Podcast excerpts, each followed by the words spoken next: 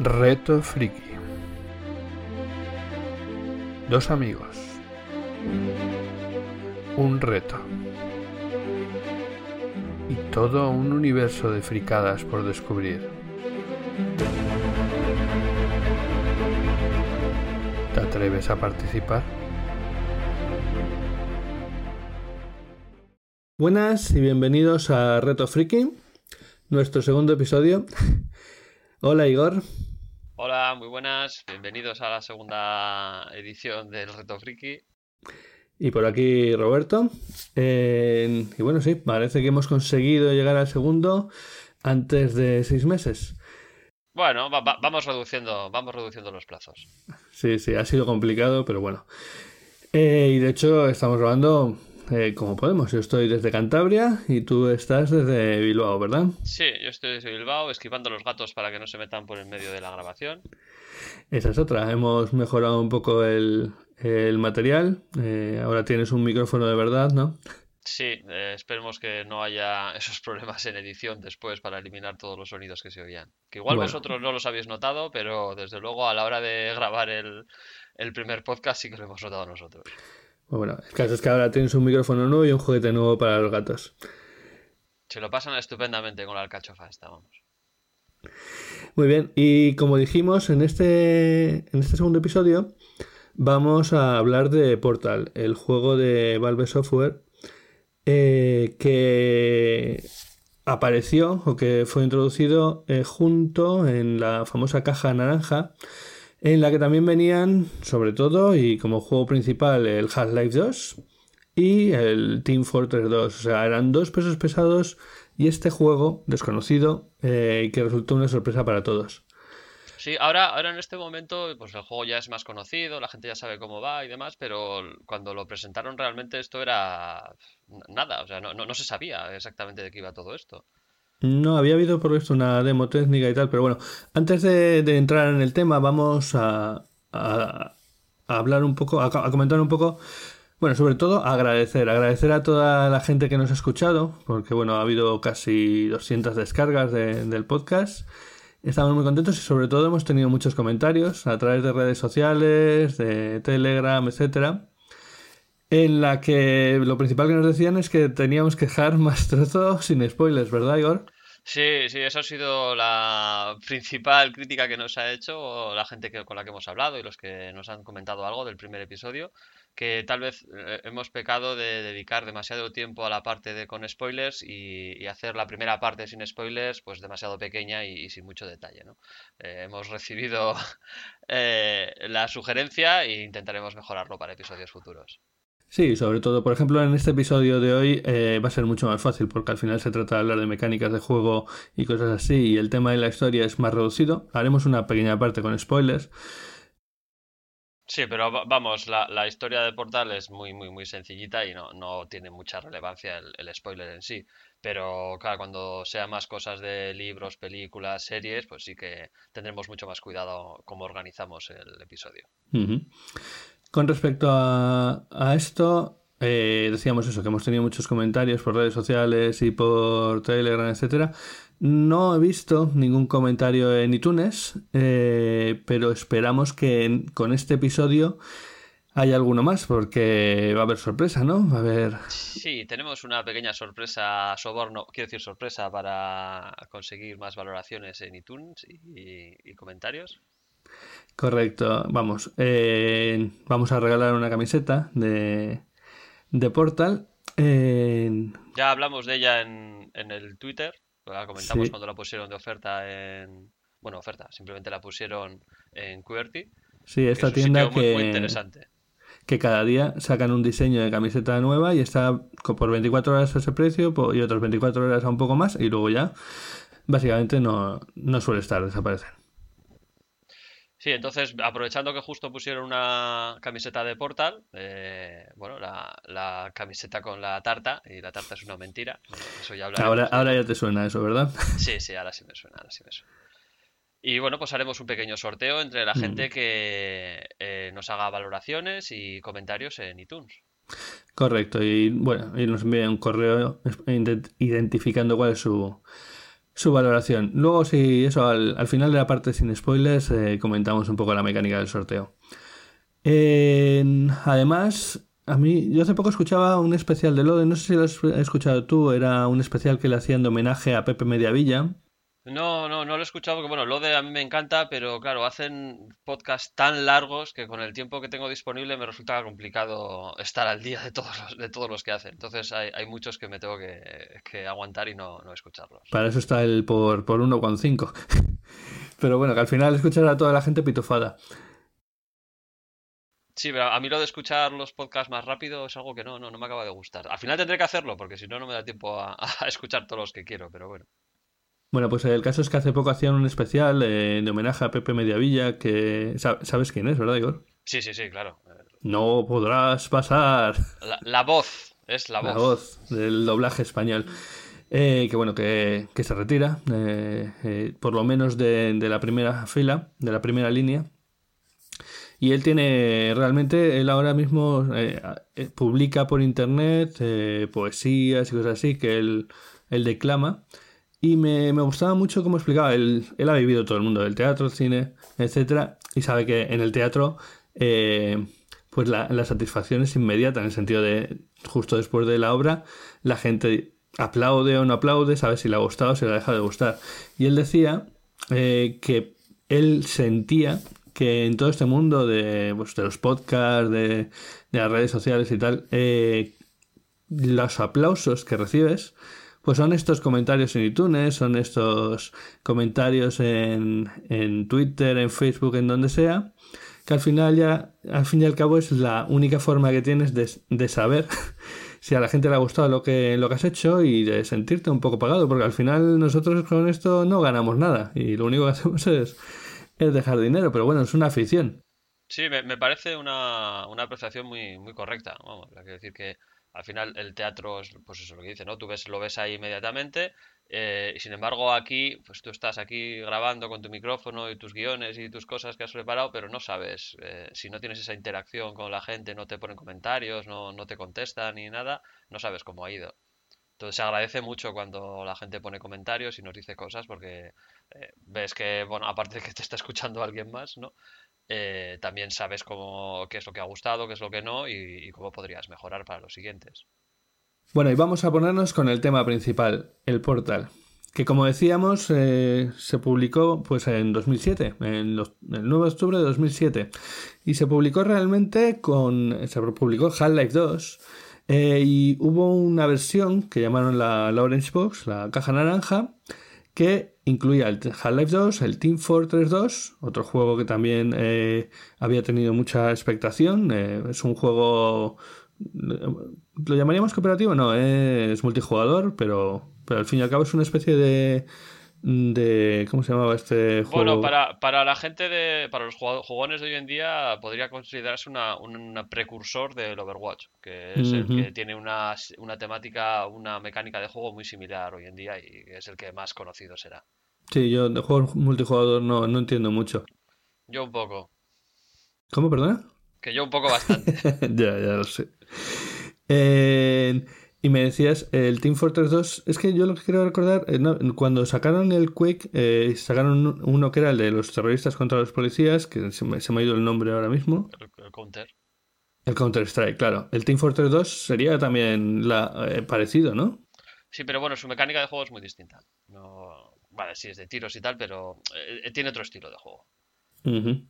Vale, bueno, el caso es que tanto Half-Life 2 como Team Fortress 2 eran dos juegos muy esperados porque sus, antecesores habían representado una, un, bastión en, su tipo de juegos y, bueno, pues eh, había mucha expectación. Entonces sale esta Orange que juntaba a los dos y además te dejaba ahí como regalo o como, mira, esto aquí, el hueco de la basura, eh, el portal.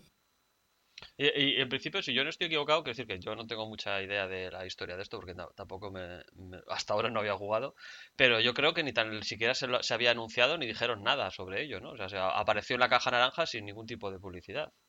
Eh, el que estaba metido en el mundillo sí que habría oído hablar de él porque apareció en la GDC y se fue mm, se fue enseñando alguna demo conceptual, pero al final estábamos todos más flipados con los, las demos que iban enseñando del Half-Life 2, de, de la increíble capacidad, por ejemplo, todo el tema de, de la animación de las caras que se vio en Half-Life 2 no se había visto en ningún momento hasta entonces.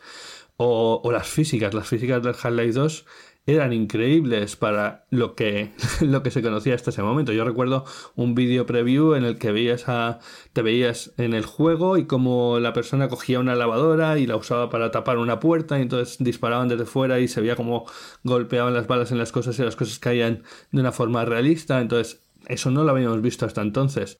No, estamos hablando del 2004, que eso era, vamos, ciencia ficción. Correcto. Eh, tiraron de lo que. de la potencia que había en aquel momento al límite. De hecho, yo en aquel momento no tenía ordenador para jugar a esto. Entonces, bueno, pues eh, surge ahí y. Ya te digo, los que sí que eh, habían estado en las GDCs, en las Game Developer Conference y tal, sí que podían haberlo visto y habías visto algunas cosas, sobre todo demos técnicas del tema de, de los portales. Pero, pero por un lado, había, visto bastante, había habido bastante variación de lo que se presentó a lo que al final llega a ser. Y bueno, y, eso, y que estaba tapado por, por, los, por los dos grandes que, que la acompañaban. Entonces, esto realmente donde surge es, es curioso. O sea, eh, Portal es el proyecto de fin de carrera de bueno, pues una serie de, de chicos que, que están en, en DigiPen. ¿Te suena DigiPen? Eh, no, no, no, Bueno, a ver, eh, ahora mirando un poquito sí que he visto que este era el inicio y demás, pero yo a mí no me sonaba de nada. ¿no? No, yo lo digo porque a, a, lo mejor te sonaba porque DigiPen, que es una academia eh, especializada en la enseñanza de, de videojuegos, de, bueno, de a crear, diseñar, etcétera, videojuegos, eh, tiene sede en Bilbao también. Ah. Eh, dentro de Europa, no me acuerdo en qué otro país tenía, y en Bilbao. Pero bueno, es curioso.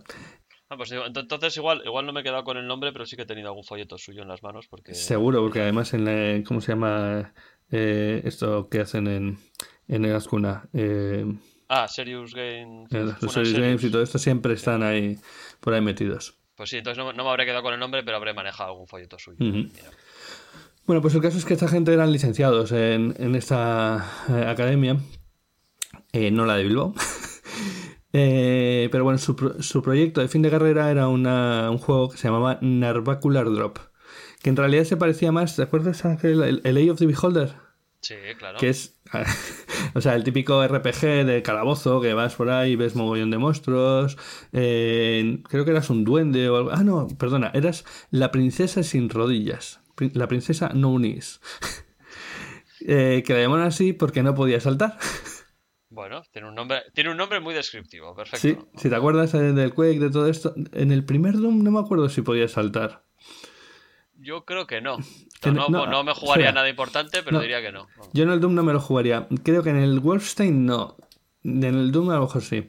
Bueno, el caso es que eh, en este caso, eh, no sé si era por limitaciones del motor o, por lo que sea, la princesa sin rodillas no podía saltar. Entonces, para llegar a los sitios, lo que hacía era abrir dos portales. Ahí ya, desde ese mismo momento, eh, que tú hazte la idea, imagínatelo como el Eye of the Beholder. Era un calabozos eh, típicos de juego de rol eh, y lo que hacías era pues poder poner un portal en un sitio y otro en otro sitio del calabozo y poder ir de uno a otro sin problemas, ¿vale?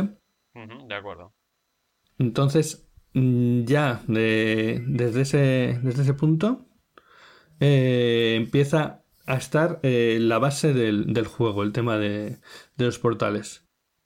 O sea, se, probablemente aquí diseñaron lo que, es, lo que es la mecánica, ¿no? Y luego ya cambiaron un poco la, la temática. Bueno, en realidad cambian muchas cosas. Eh, ese juego lo publican en, en 2005. Eh, y desde Valve, desde Valve lo ven y les llaman para presentarlo. Bueno, realmente no es así. Eh, el tema es, eh, como parte de su proyecto de fin de carrera, tienen que hacer una presentación. Y a esa presentación, en la que se presentan todos los proyectos de fin de carrera, va un ojeador de Valve. Vale, esto parece casi como, como el fútbol, pero realmente pues va un una persona de Valve que a ver qué es lo que se presenta allí y si hay mm, ideas o, gente que pueda ser interesante. Y ve el juego y les, les llaman. Les pide que, que vayan a Valve y lo enseñen en las, en las oficinas de Valve. También les dicen todo lo que han hecho mal, ¿eh? O sea, es como en plan, oye, me ha gustado este juego, pero mira, esto está mal, esto está mal, esto no podéis hacerlo así, esto no podéis hacerlo así. Y se quedan, creo que eran tres chicos y una chica eh, bastante planchados, pero bueno, eh, al fin y al cabo les, han pedido que vayan y luego lo enseñen, ¿no? Entonces, los chicos pues van, enseñan el juego en Valve. Y lo que cuenta la historia es que en el momento después de hacer la presentación, eh, Dave, Dave Newell eh, le va donde ellos y les contrata directamente. Allí in situ. Eh, sí, básicamente. Acaban la presentación, tal, se va donde ellos, les lleva a sus pechos y dice, tenéis, si queréis, tenéis un contrato para trabajar con nosotros y, desarrollar esta idea. y ahí es donde, donde nace Portal como tal, ¿vale?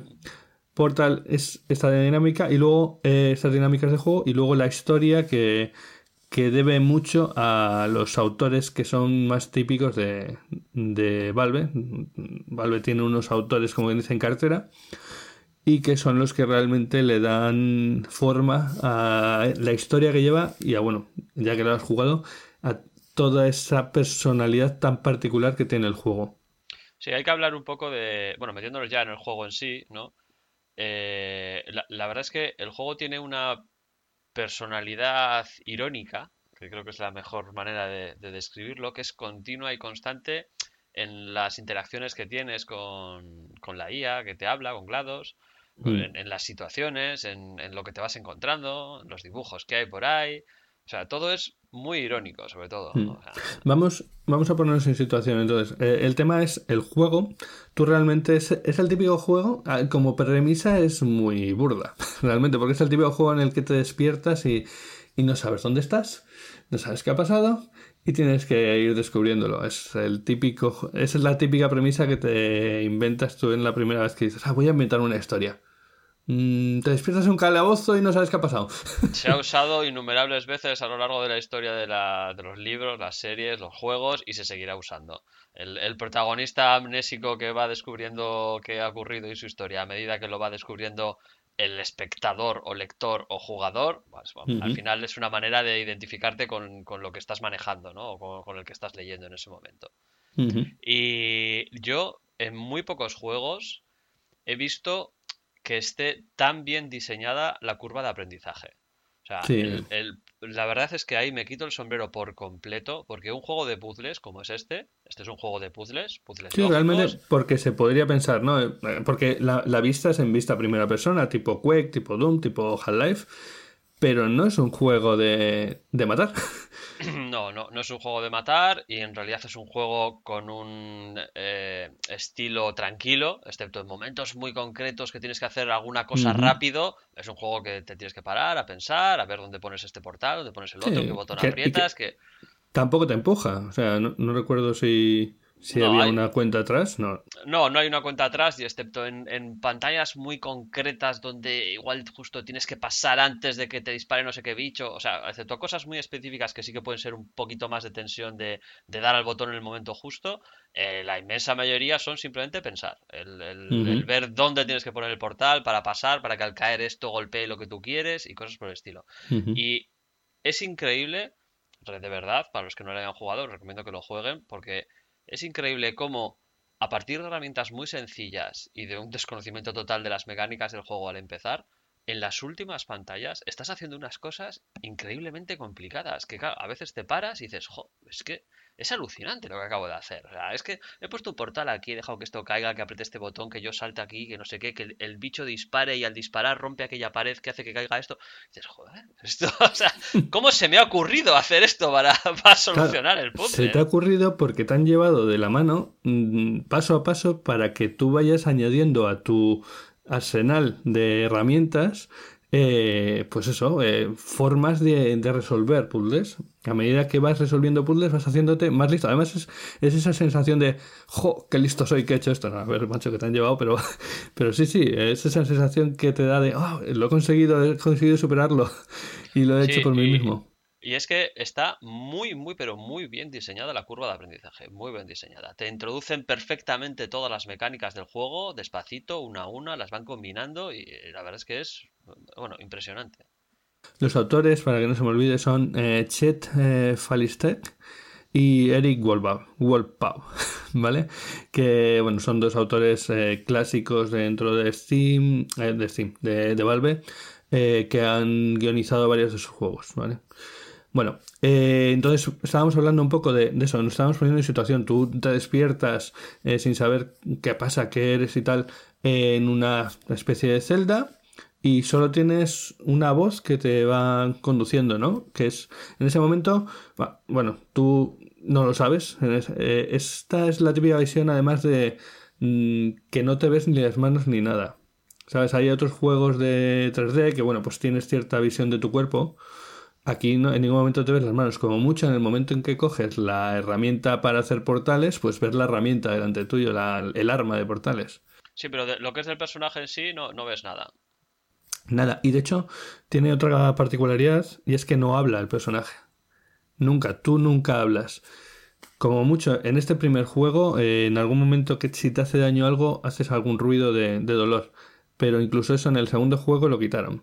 Entonces es, diseño por sustracción, como quien dice. O sea, ¿necesitas realmente verte? No. ¿Necesitas hablar? No. Eh, vamos a quitar todo lo que mm, te quite la, posibilidad de, meterte más en el protagonista.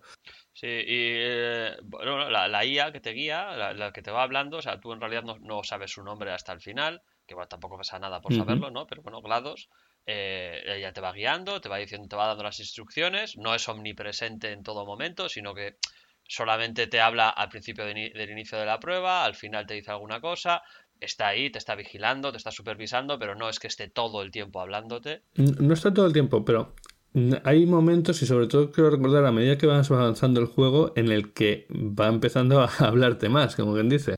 Sí, también hay, bueno, eso igual va más para la parte sin spoiler. Sí, mejor sí.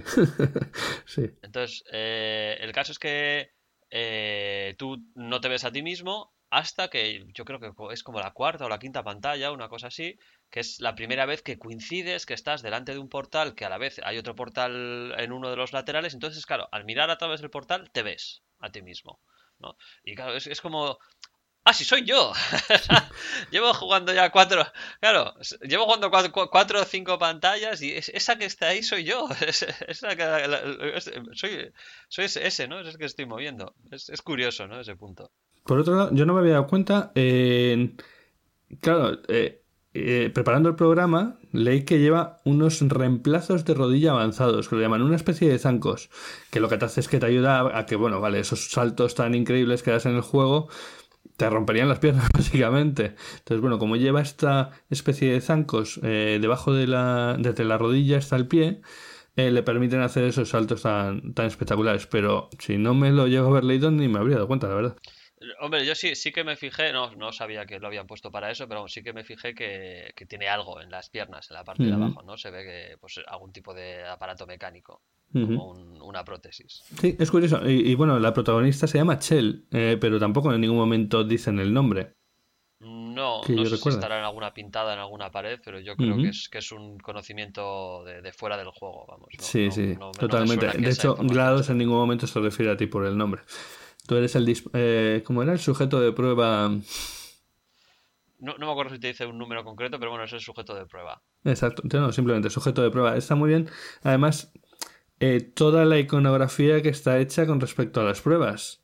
Porque eh, las pruebas están descritas mediante iconos que están en la pared o en el suelo y que te indican cómo funcionan las cosas. Sí, además parecen los típicos iconos de, centro comercial, que tú puedes entrar al centro comercial y ves ahí pues la, iconografía, ¿no? Típica de peligro, incendio, eh, la zona de, salida, eh, los carteles hacia el baño, hacia el cine o lo que corresponda. Pues esto es igual, ¿no? Tú se te van abriendo las puertas para empezar la prueba y según entras ilumina un cartel y en el cartel pues ves, ¿no? El icono de una cajita que cae, el icono de que te vas a entrar por un portal y salir disparado y, caer en otro. Y dices, bueno, pues esto es lo que voy a tener que usar para pasarme esta pantalla, ¿no?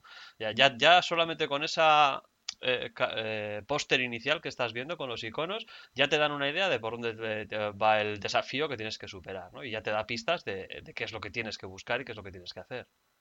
Sí, por eso, eh, es lo que decíamos, o sea, al final tú apareces ahí, no sabes lo que es, esa voz te dice que eres un sujeto de pruebas, que te van a a meter en una serie de pruebas, pasas a la primera sala, no recuerdo si tú, que lo tienes más reciente, el, dispositivo de portales, el Aperture Science Handheld Portal Device, eh, ¿te lo dan desde el principio? O... No, no, no, no, no, no, te lo dan más adelante. No, no recuerdo si es la cuarta o la quinta pantalla, pero tarda un, tardan un tiempo en darte. Exacto, al principio estás aprendiendo solo cómo, bueno, cómo funcionan los botones o cómo tal, ¿no? Sí. Los portales se abren, como los portales que hay en las primeras pantallas, pues están ya abiertos o se abren cuando aprietas un botón, cuando pones una, un cubo en, en, una de estas palancas de presión que suele haber para que se baje. Y luego ya, no, me acuerdo si es tercera o cuarta pantalla, es cuando te dan el, dispositivo de apertura de portales y empiezas tú a, colocarlos, ¿no? Cierto, cierto. que eso, ahí está el, el nombre de, de la compañía también, Aperture Science que será un nombre eh, que se repita, vas a ver el logo por mogollón de sitios del juego y al final pues se ha quedado como, como culturilla de esta, de esta que es algo que, empapa del cerebro y al final eh, resulta muy bueno, camiseta de todo de, este tema. Sí, yo la, verdad es que, eh, que, quiero insistir en lo que he dicho antes, de que me parece un juego muy bien diseñado y muy, muy asequible en el sentido de que como te enseña poco a poco todas las herramientas, igual, igual a alguien que no le acaben de gustar los juegos de puzzles dice, ah, a mí es que esto paso, ¿no? Todo ahí convierte la cabeza de por dónde vas. La verdad es que aprendes sin darte cuenta. O sea, tú empiezas y las cosas al, principio son muy sencillas, te van dando todas tus herramientas poco a poco, te van enseñando y, y es algo que, pues, que va saliendo solo, ¿no? Y, y ya te digo que Vamos a meternos en ese tema, porque yo incluso en alguna cosa creo que incluso podría servir como herramienta de educación. porque está el punto ese, al final, lo que decíamos, bueno, pues eh, entras en esas salas, te van explicando, te dan la herramienta de portales y al final tú con la herramienta de portales lo que puedes hacer es abrir un portal de entrada y un portal de salida. Entonces, lo que haces es, eh, al atravesar ese portal de entrada, sales por el portal de salida. Si hay un foso en mitad de la sala, al abrir un portal en tu lado y otro en el otro lado, consigues eh, sortear ese, ese pozo. ¿verdad? Sí, incluso al principio ni tan siquiera puedes poner el portal de salida, sino que el portal de salida ya está establecido y tú solamente pones el de entrada. El de salida empiezas a ponerlo en la octava o novena pantalla, una cosa así. Entonces, incluso eso también te lo enseñan poco a poco, ¿no? Pero... Claro, entonces el tema está, yo recuerdo eso, el punto en el que creo que había un sitio muy alto que había que conseguir eh, sortear y tal, y estabas pensando cómo podías hacerlo y hasta que te das cuenta de que la energía cinética con la que tú entras en un portal es la misma con la que sales por el otro lado. Entonces, eh, si tú colocas un portal en una, en una localización más baja y saltas sobre él, al salir por el portal que hayas puesto de salida vas a salir con esa misma fuerza, con lo que sales disparado como una bala de cañón, como quien dice. Sí, sí, y además hay un icono al, en los carteles estos iniciales, hay un icono muy significativo en el que ves el portal de salida y tú saliendo a toda hostia con todas las flechitas de indicación de velocidad. Para que te quede claro que ahí vas a tener que hacer el efecto bala de cañón, ¿no? Entonces, realmente es eso, sí, están. Eh, lo que decíamos antes al principio, de que en Half-Life 2, una de las cosas que, que más eh, se se publicitó y se hizo, eh, bueno, pues eso, era uno de los puntos de venta del juego, eran las físicas tan, tan increíbles que tenía el motor. Aquí las han aprovechado en ese sentido, en el sentido de que tus acciones eh, con eh, los objetos de la, del, de la interfaz, de, lo que te encuentras por ahí, o tu propia funcionamiento, responde a leyes físicas. Sí, sí, y, es una parte fundamental de la resolución de los, bueno, de los enigmas, de los puzzles. Tiene mucha importancia y tienes que tenerlo en cuenta. En muchos casos se trata de eso, de pensar, bueno, mm, si aquí entro a esta velocidad, voy a salir por allá, entonces puedo aprovechar ese punto, incluso si consigo eh, ahí volver a conseguir otro salto, voy a tener más velocidad todavía. Bueno, ahí ya empiezas a, descubrirte pensando soluciones. Sí, ahí ya es cuando entras, bueno, pongo el portal, salto, cuando estoy a punto de llegar al suelo, pongo un portal delante mío, con lo cual me da todavía más impulso, vuelvo a salir, vuelvo a ponerlo y al final acabas saliendo disparado a, una velocidad realmente espectacular.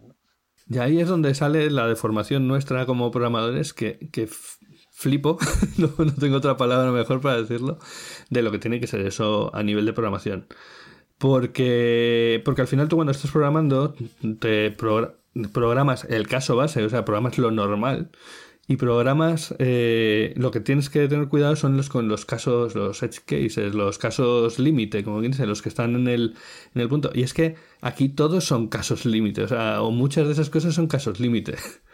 Sí, yo, la verdad es que hay una, hay una pantalla, no me acuerdo, yo creo que era bastante avanzada, la 13, una, bueno, no sé, no recuerdo qué pantalla era exactamente. Yo sé que, o sea, estaba en un punto de estos que te estás comiendo la cabeza de, bueno, tengo que poner el portal aquí y entonces algo disparado y luego aquí como está inclinado me va a dar un ángulo que no sé qué tal, no sé qué, no sé cuánto. Y de repente te fijas. Y dices, hostias, en aquella pared de allá arriba creo que puedo poner un portal, ¿no? Vale, pones el portal y sales, ya está. Directamente, ¿sabes? No, había que hacer nada más. O sea, Simplemente ver el, el, hueco donde colocarlo, ¿no? Sí, sí, sí, claro. Una, una película de inclinaciones, de saltos, de ángulos y tal, no sé qué, hasta que al final te dices, aquella loseta de allá arriba, yo creo que puedo poner un portal, ¿no? Ahora ya está. Sales por allí y listo. Sí, eso está. Eh, es, es, eso. A veces es sencillo, a veces no lo ves, a veces te complicas mogollón. Pero también, a, lo que me refería también es ese punto en el que, como tú puedes poner un portal y luego otro muy cerca y, empiezas a, entrar como en un bucle, entras, sales de uno y tal. mi cabeza de, de dice: Esto va, va, a explotar por algún lado. Yo siempre estaba esperando el momento en que me diera un out of memory o, un out of bounds. Sí, sí, algún, error, algún error incontrolado, sí. Sí, sí, porque es que me parecía increíble que además está muy bien hecho. Desde, desde un portal, al abrir el portal de salida, a través del portal de entrada ves lo que hay en el portal de salida. Es lo que decíamos de que tú al final te estás, si estás entrando en un portal y ves el portal de salida, te ves a ti mismo entrando y saliendo de uno y otro. Sí, sí, sí, sí. sí. Y bueno, pues yo creo que de las mecánicas del juego ya poco más podemos comentar. Sí, porque son sencillas, combinadas consiguen cosas muy complicadas, pero son sencillas en sí mismas. las mecánicas en sí son sencillas, además te las enseñan, te las enseñan poco a poco y, las coges, las coges bien rápidamente. Vamos. Luego el, otro tema muy interesante, ¿no? Eh, que podemos hablar de ello sin entrar en spoilers, luego ya entraremos en algún mm. detalle, es cómo te introducen a la, narrativa, ¿no? La historia de lo que hay detrás de. a mí me parece que esos, esas dos personas que comentaba antes me parece que han hecho un trabajo maestro en ese aspecto. O sea, es que la forma en la que te están contando la historia sin forzarte en ningún momento, no hay, no hay no hay, eh, no hay historia guiada. No, en ningún momento te obligan a mirar hacia un sitio para que veas, mira, esto hay que mirarlo. No. Eres tú el que está viendo, escuchando y vas haciéndote la historia en la cabeza.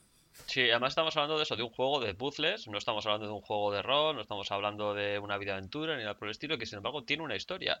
Tiene una historia que a través de los puzzles te la van contando con pequeños elementos, con pequeños detalles, que si llegas a una pantalla y una de las losetas de la zona de prueba está un poco rota y, miras por ahí, ahí vas, aquí hay una salita pequeña y un, algo pintado en la pared que te dice alguna cosa, o sea, son pequeños detalles que vas viendo y que te va contando una historia. Por ejemplo, el tema de las pintadas, tú podrías haber eh, pasado mm, por donde las pintadas sin haberte dado cuenta de lo que está ahí pintado, pero bueno, como básicamente la historia se va contando en varios puntos, se van repitiendo ciertas cosas, al final la idea global la tienes. Cuanto más quieras pararte en los detalles, más vas a encontrar. ¿Vale? Pero no te está obligando. Además, eh, son pequeñas cosas que igual si descubres cuando está muy avanzado el juego, pues te, anima a volver a rejugarlo, ¿no? Y, y, fijarte ya con ese conocimiento que tienes de, de las pantallas posteriores para ver si se te ha pasado esos detalles en las primeras pantallas, ¿no? Y que, es casi seguro que se te, alguno se te habrá pasado, ¿no? Y que vuelvas mm. a decir, va, pues mira, esta pintada que yo descubrí en la pantalla 14 resulta que desde las 7 ya, ya te estaban diciendo estas cosas, ¿no? La verdad es que, por ejemplo, en el Portal creo que no. Pero en Half-Life 2, cuando lo acabé, eh, había una forma de jugar que era la forma de jugar con comentarios de los desarrolladores que para cualquiera que esté interesado en los videojuegos o que quiera hacerse una carrera en ellos, esto es un máster avanzado. Es una maravilla. Entonces, eh, vuelves a jugar el juego, pero hay ciertos puntos en los que si te colocas ahí, pues te explican cosas. Y por ejemplo, ellos explicaban que una de las... Eh, de los problemas o de los retos más bien que tenían a la hora de hacer Half-Life 2 y, por tal es el mismo caso era cómo contar una historia sin obligar al, a la persona a pues eso a quitarte el control y hacer que, tu personaje vaya por donde ellos quieren y mira donde quieres que mire y tal. Entonces tienes que poner muchos más ganchos para que la gente quiera mirar hacia tal sitio. Tienes que repetir según qué cosas para que aunque haya perdido algo, pues lo, escuche por otro sitio. Bueno, es, es bastante complicado, pero lo consiguen genial. No, no, lo, lo, lo consiguen muy bien. O sea, igual que eh, la mecánica del juego y, la manera que te enseñan a, hacer las cosas está muy bien diseñado. La propia narrativa de una historia muy sencilla, porque es una historia muy sencilla, la, la, manera que te la cuentan, vamos, es de chapó, es de, quitarte el sombrero. Y luego hay otra cosa que, me encanta, que es, eh, eh, al final, el juego mm, solo estás tú como personaje, como dice, está esta inteligencia artificial de la que hablábamos, lados, y hay una serie de objetos inanimados que no son. no, no, no, no tienen prácticamente eh, capacidad de interactuar, como son, por ejemplo, las torretas, que son un tipo de enemigo que te vas encontrando en algún sitio, pero que son torretas inanimadas que suelen estar en un sitio y que como mucho lanzan láser. Sí, y bueno, y, los cubos. Luego están los y los cubos. que podrían ser. En cualquier otro juego sería un cubo que coges, traes de aquí para allá. Pero a través del diseño de, que tienen, de, la, de lo que te va contando GLaDOS y tal, y de lo que tienes que hacer con ellos, llegas a desarrollar una conexión con esos objetos inanimados. De forma que consiguen que te resulte hasta difícil, eh, o bueno, a ver, tampoco es un juego, ¿vale? Pero, pero sí que, que te, hay un momento que tienes que, eh, que quemar el cubo de compañía, como lo llaman, y bueno, pues oye, joder, es, es, el cubo que me ha acompañado durante todo este tiempo que me ayuda a saltar estos, estos problemas. Sí, la, la, verdad es que una vez más, o sea, en esos pequeños detalles, eh, este juego demuestra que, que está muy bien pensado y que se ha diseñado con mucho cariño y con mucho conocimiento. Sí, sobre todo de, en, este, en esto en particular, sobre el, tema de las eh, de la estructura narrativa, de cómo de cómo comerte la cabeza, básicamente. para que tú pienses una cosa y luego te hagan hacer otra. además, en ese sentido está, está muy interesante ¿no? la dualidad de la historia, porque por un lado está lo que, lo que grados, lo que la IA te está contando, lo que te está pidiendo que hagas, ¿no? Y tú, claro, te vas encontrando pintadas, te vas encontrando cosas que ya te apunta de que lo que te está contando GLaDOS no es totalmente cierto. lo que GLaDOS te está diciendo, pues igual no todo es verdad. claro, de hecho, GLaDOS, que tiene esa, esa voz tipo eh, robótica totalmente, que al principio te suena a voz de, aeropuerto, como quien dice. Y bueno, pues vale, pues si la voz de esta de aeropuerto me dice que tengo que avanzar hasta, la siguiente sala, pues sigo para adelante. Pero eh, GLaDOS, como tal, de hecho, no la ves en ningún momento hasta el final del juego, solo la escuchas. Eh, no tiene apéndices, no tiene forma de, de maniobrar el, el espacio físico, o tiene formas muy limitadas, entonces su forma de maniobrar es manipulándote a ti.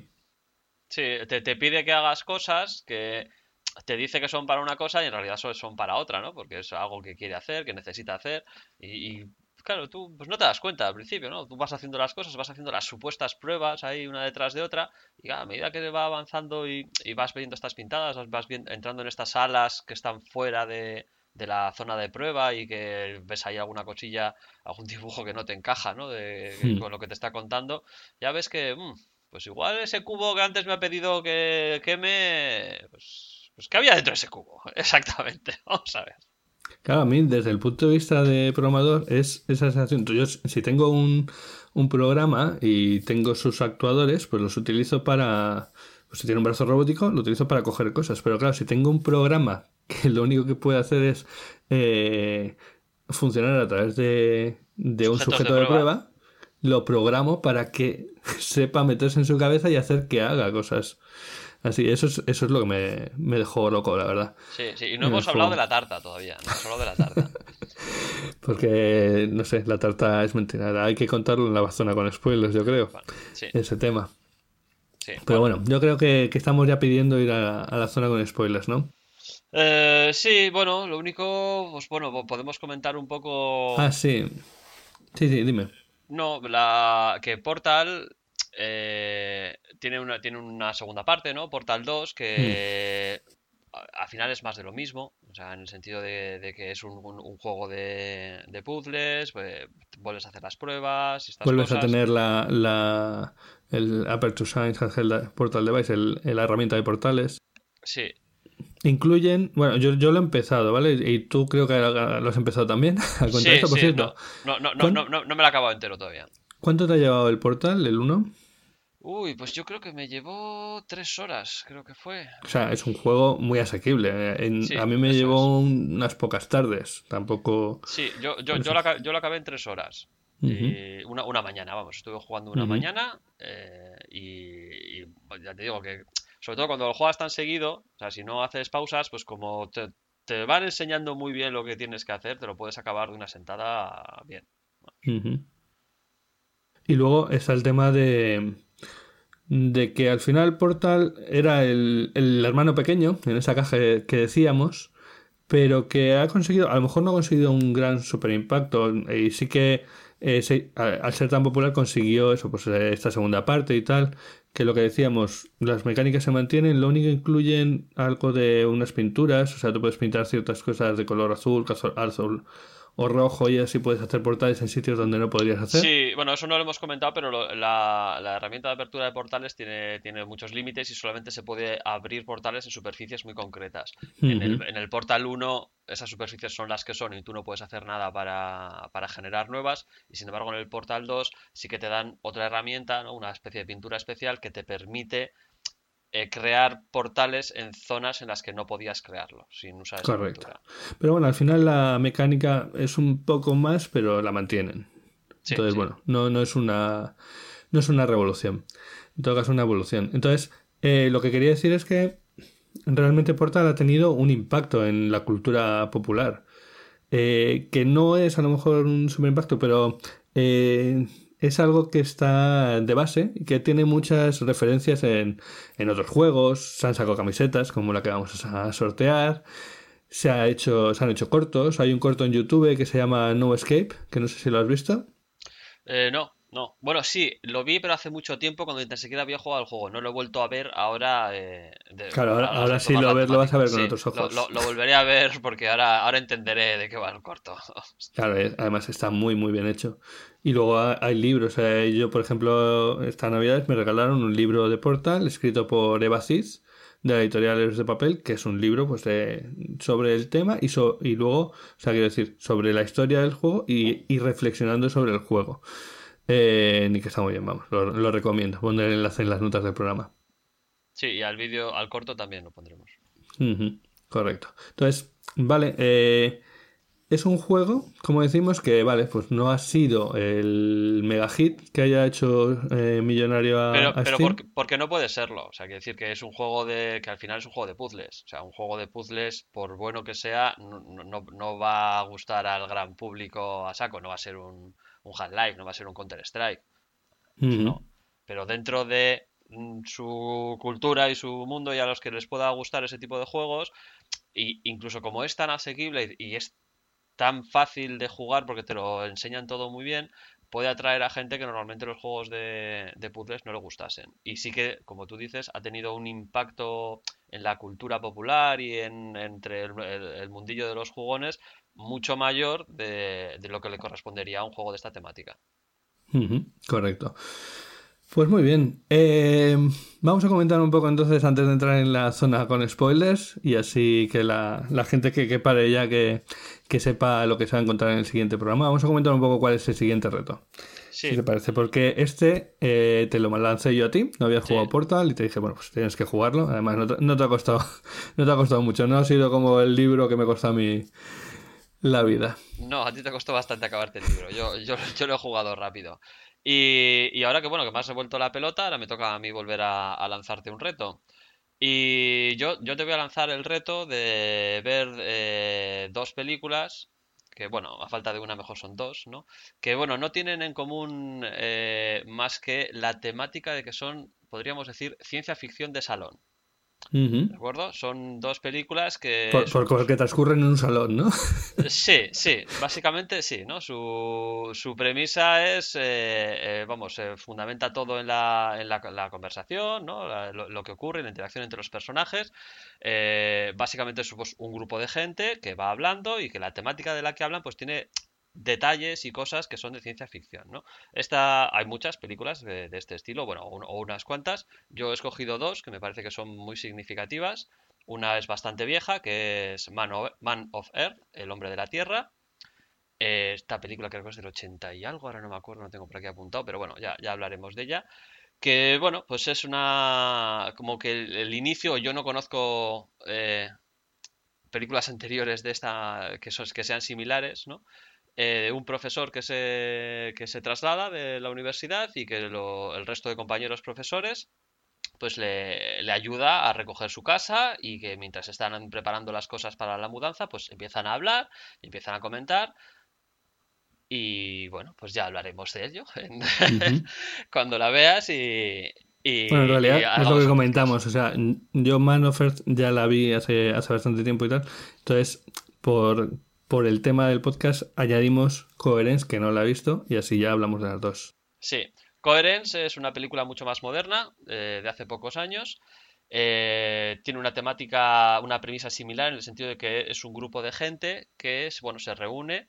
En este caso lo que van a hacer es una cena, ¿no? La típica cena de amigos, pues que llega la gente con su pareja, tal, pues y llegan en coche, traen sus cosas y bueno, mientras ya se va introduciendo la película, eh, ya te van poniendo ciertas premisas de que bueno, hay una un cometa que se está acercando a la Tierra, eh, el hermano de uno es un astrónomo que le da ciertas instrucciones un poco raras, los móviles eh, dejan de funcionar, bueno, en fin, ya empieza a introducir alguna cosita un poco rara y a medida que transcurre la cena y van hablando, pues pasan cosas. ¿no? pasan cosas. Eso, eso se puede resumir en muchas películas. Sí, entonces el reto básicamente consiste en, ver Man of Earth, que bueno, en realidad ya la has visto, pero que la, puedes volver a ver para eh, recordar y... La veré, la veré. Esa película hay que verla habitualmente. Sí. Y luego Coherence. Muy bien. De hecho, Coherence ya he visto que está, por ejemplo, en sitios como Wacky y tal, o sea que está bastante accesible. Man of Earth a lo mejor cuesta un poco más verla, pero a todo el que quiera verla seguro que que no, no le va a costar. Eh, sabrá dónde encontrarla. Sí. Y bueno, vamos a recordar un poco entonces el tema del sorteo y, la mecánica que vamos a seguir. Eh, vamos a sortear entonces una camiseta eh, que tiene el dibujito de la tarta y pone de Cake. De Lie, efectivamente. La tarta es mentira. que si queréis saber por qué es mentira tendréis que escuchar la parte con spoilers o jugar al juego. Y bueno, la forma de hacerlo es a través de valoración sin iTunes. Eh, lo vamos a sortear entre todos los que. A ver, hoy es 8 de abril. Eh, ¿Te parece que pongamos hasta el fin de abril, Igor? Bien, Depende un poco, o sea, necesito un poco de tiempo para editar esto y tal. Espero no, no, tardar mucho. Vamos a poner hasta el fin de abril. Todos los que pongáis un, un comentario en iTunes, una valoración en iTunes y, esto es importante, nos mandéis un correo a retofriki.tiemposcaso.es indicando vuestra, vuestra idea de, de, elaboración de iTunes. Necesitamos que nos enviéis el correo porque si no, no podemos, nosotros no sabemos quién ha escrito la valoración de iTunes. ¿Vale? Entonces, bueno, esta es la forma de, de ganar la camiseta. De todas formas, lo pondremos en las notas del programa y lo iremos comentando en nuestro Twitter, eh, que es arroba... Ah, arroba retofriki. Correcto. Muy bien. Eh, ni nada más. Eh, sí, bueno, nada más sí. Ahora empieza la parte con spoilers. Si no has jugado el juego y no, no quieres que te lo desvelemos, para aquí el productor y nos vemos eh, o cuando te lo acabes o, la próxima, o en el próximo episodio. Y ahora ya nos vamos a la parte con spoilers. Y, bueno, tampoco vamos a, contar muchas, muchas cosas. De GLaDOS es malo, GLaDOS es malo, no, no siga sus instrucciones. En realidad, GLaDOS mm, es malo. GLaDOS busca su, supervivencia. Como al final, malos, eh, ser malo siempre es una cuestión de perspectiva. Los malos nunca piensan que son malos. Entonces eso significa que tú eres malo, pero bueno. Eh, para alguien puede serlo. Eh, entonces, eh, el tema de, de, lo que comentábamos antes, vale, en el juego vas viendo pintadas, vas viendo cosas. GLaDOS te está diciendo, además es lo que decíamos de, de la ironía, al principio empieza todo como muy... Muy aséptico. Muy, aséptico. Esto es una prueba, coja la caja del punto A, llévale al punto B y apriete el botón C. Sí, lo, lo, que decía de música, de. bueno, música, voz de, de, aeropuerto, ¿no? De instrucciones de ese tipo. Y ya de repente te empieza a soltar cosas que te suenan raras. O sea, lo de. Venga, haz esto y al final te vamos a regalar una tarta. Si haces todas las pruebas bien, vas a tener. Perdón, esto no es serio. Eh. ¿A qué... ¿Tú, ¿Tú cuando viste eso, qué pensabas? Bueno, a ver, yo ya había oído lo de las tartas una mentira y tal, pero claro, te lo suelta ahí en medio de una prueba que no viene ni a cuento ni nada. Y cuando llega al final, habrá una tarta y una fiesta. ¿Y, esto a qué viene? Claro, es, eh, todas las eh, indicaciones son así tan asépticas, muy científicas, muy, pues eso, estás dentro de una prueba científica y de repente empiezan a salir estas cosas y, y ya va creciendo, ¿no? Va estas salidas de tono, esta forma de... Sí, la, propia manera de GLaDOS de tratarte y las cosas que te va contando ya te hace ver que, esto no son unas simples pruebas científicas y que hay algo raro. Y luego ya encima cuando lo juntas con las pintadas y los dibujos y los esquemas que ves por las paredes y por los sitios rotos en los que te puedes meter, pues ya ves que, que aquí hay mucho más. Que no lo ves hasta bastante avanzado. Sí, sí. O sea, yo me, yo me, acuerdo del momento en el que entras, porque para ver las pintadas había, tenías que colarte como por debajo de algún sitio, yo creo recordar. Si las pintadas no están nunca en la zona de pruebas, sino que igual hay ciertos puntos en los que igual hay, pues igual una de las paredes está un poco rota y entonces maniobrando te puedes colar por ahí y llegas a habitaciones que están fuera de la zona de pruebas. Y es en estas habitaciones en las cuales encuentras pues las pintadas, los dibujos, las inscripciones, eh, también restos que parece como que es el refugio de alguien, que hay comida, mm. hay una especie de cama en el suelo donde, dormir. dices, pues aquí parece que alguien, un sujeto de prueba, se ha salido de las pruebas y se ha refugiado aquí y, y vete a saber qué ha pasado con él, ¿no? Pero ha estado aquí un tiempo, por lo menos. Sí, sí, que es, lo que decíamos antes, o sea, te están contando la historia sin contarte la historia, o sea, muy poco americano, no te, no hay una voz en off diciendo aquí durmió alguien, no, eh, que habría sido el, camino fácil, haberle dado una voz a Chell y que te fuera contando sus pensamientos y así te fuera contando la historia. No, en ese aspecto no, no lo ponen fácil, o sea, la, la historia la tienes que deducir tú a partir de lo que estás viendo. Mm. Totalmente. Eh, y eso se agradece, yo, creo. Puede que te pierdas cosas, pero al final eso también hace que, que luego, eh, a, través de internet, a través de, mm, de, pues eso, de leer, de escuchar cosas, etcétera, vayas descubriendo más cosas del juego y te guste más. Como quien dice. Sí, sí, porque bueno, le, da ese postjuego, ¿no? O sea, tú ya te, mm. el juego es un juego de puzzles que llegas hasta el final, te lo bueno, te enfrentas a Glados, la parte final del, del juego es un combate contra Glados que bueno, tienes que ir desmontándolo y rompiéndolo poco a poco con las herramientas que tienes, que son la, herramienta de apertura de portales. O sea, no te dan al final un fusil, ni un bazooka, ni nada por el estilo y te lo, te lo cargas a tiros. No, no, no. Tienes que, acabar con GLaDOS exactamente igual que has hecho el resto de cosas. Abre un portalito aquí y entonces el, tiro que me está pegando a mí se desvía y le da a él y tal. O sea, exactamente las mismas mecánicas. A ella, ¿no? A ella, a ella, sí. Yo siempre la, la, como además le ponen voz femenina, pero realmente no tienes razón, es, es una cosa, ¿vale? Pero sí, yo, yo siempre la, he sentido eso porque ponen voz femenina, pero sin más. Entonces, bueno, pues esa, ese combate final es un, compendio de todas las mecánicas que has estado utilizando para, para, esquivar los problemas y para superar las pruebas. ¿no? Hay una cosa interesante que, bueno, no, no hemos comentado en otra parte sin spoilers porque es un spoiler en sí mismo, que es que el juego en teoría tiene 19 pantallas, hmm. pero tú en la pantalla 19 eh, no completas la prueba, porque la prueba final 19 mueres si, la hmm. completas, saltas ahí al fuego y, la, palmas. Entonces tú en la pantalla 19 hay un momento en el cual te escaqueas, o sea, te pones un portalito en un lateral y te sales de la zona de pruebas. Y tienes toda una zona de pantallas ¿no? Que, que, están fuera de las pruebas, que yo creo que es casi prácticamente tan larga como las pruebas oficiales en sí. Sí, sí, la zona del laboratorio destruido. Sí, que, que estás por, las por la parte de fuera, ¿no? Estás pues por los andamios, subiendo por escaleras, ya no estás en la, en la zona de pruebas en sí, sino que estás fuera. Que es donde realmente más estás ahí ah, acojonado, eh, en el sentido de... Es donde más ves, aquí ha pasado algo, hay, hay rastros de sangre, hay Claro, además ya, ya, ahí no estás guiado, o sea, ya no estás haciendo pruebas concretas con el cartelito que te dice lo que las habilidades que vas a tener que usar para superar esta prueba. No, no. Claro, ya te has salido del control de glados, te estás yendo por fuera y, vas atravesando pues, eh, puertas, eh, habitaciones cerradas, escaleras, y es lo que tú dices, ya ahí ya encuentras restos de sangre, pintadas más a menudo, otras cosas. dices, buf, aquí hay mucho más de lo que me habían contado. Totalmente. Eh, y luego está el tema del final, lo que dices, eh, estás usando el, dispositivo de portales para luchar contra GLaDOS y una vez que la, que la ganas, que hay ese, ese momento que sube todo hacia arriba y tal, y acabas como en... Por fin, además que, claro, todo el juego es claustrofóbico, todo el juego es interior y el final es sales a al exterior, ¿tu, tu, final cómo fue? O sea, justo llegas ahí y, y, pierdes el conocimiento. Sí, sí, mi final fue así. O sea, bueno, hay una especie de... se empieza a derrumbar todas las paredes y se activa, parece ser algo neumático, algo así que te lleva a la superficie, ¿no? Que parece abrir mm. la base y, acabas en la superficie, ¿no?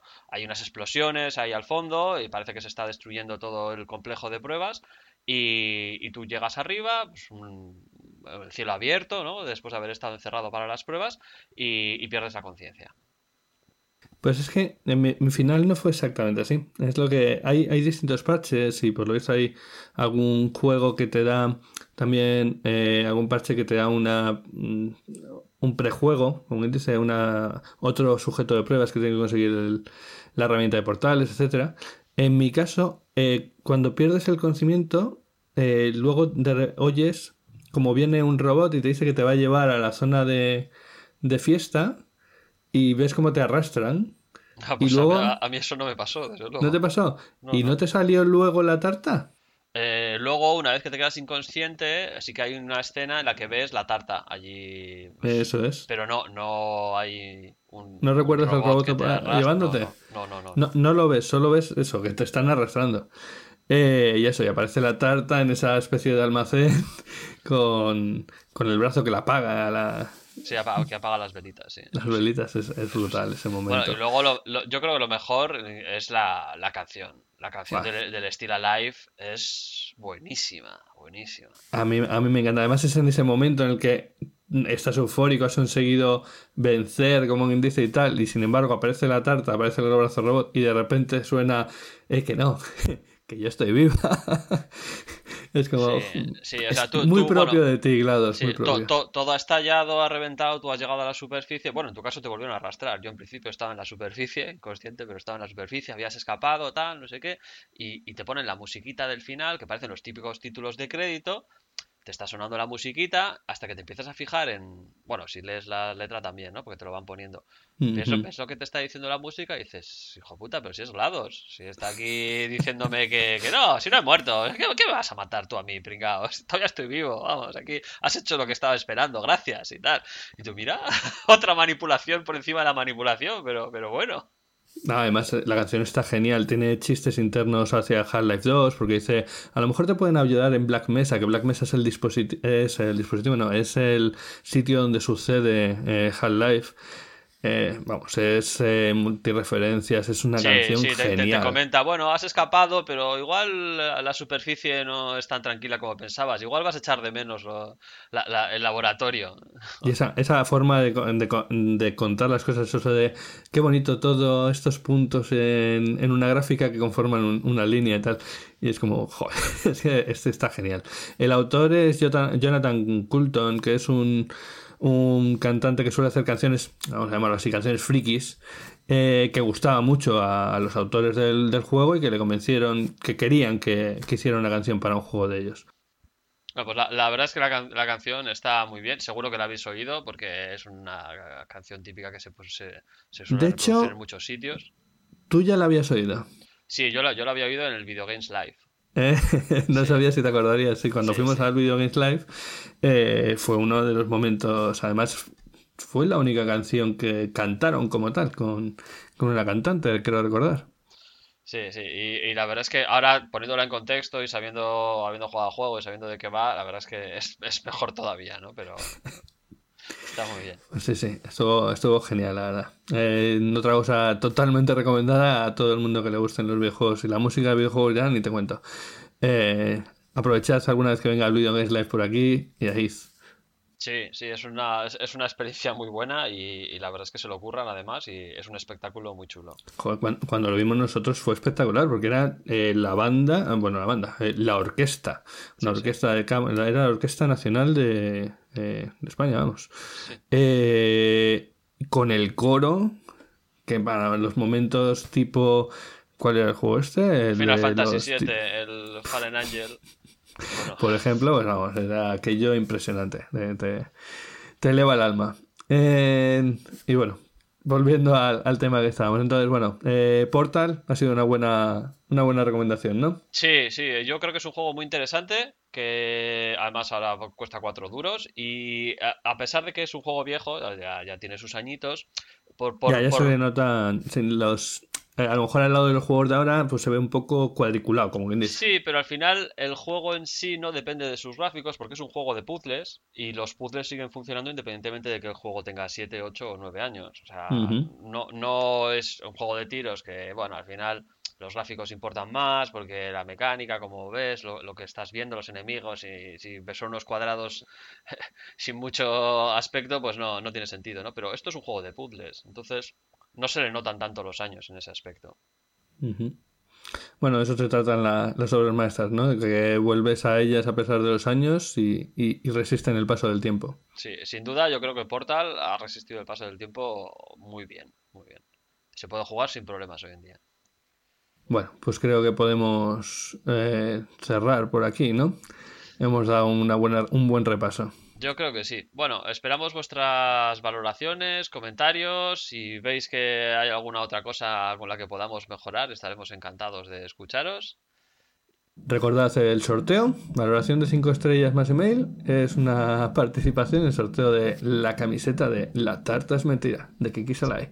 Que no se os olvide el email, ¿eh? que si no, no podemos relacionar quién nos ha puesto la valoración. Exacto. Y nada, un saludo y hasta el próximo. Me, me toca ver dos películas. Allá el t- trabajo duro. De Creo que esto, esto podría hacerlo antes de seis meses. Yo creo que sí, creo que sí. De acuerdo. Venga. Nos vemos en el tercer capítulo de Reto Friki. Venga, Igor. Hasta la Hasta vista. pronto. This was a triumph. I'm making a note here, huge success. It's hard to overstate my satisfaction. Aperture science. We do what we must because we can. For the good of all of us, except the ones who are dead. But there's no sense crying over every mistake. You just keep on trying till you run out of cake. And the science gets done, and you make a neat gun for the people who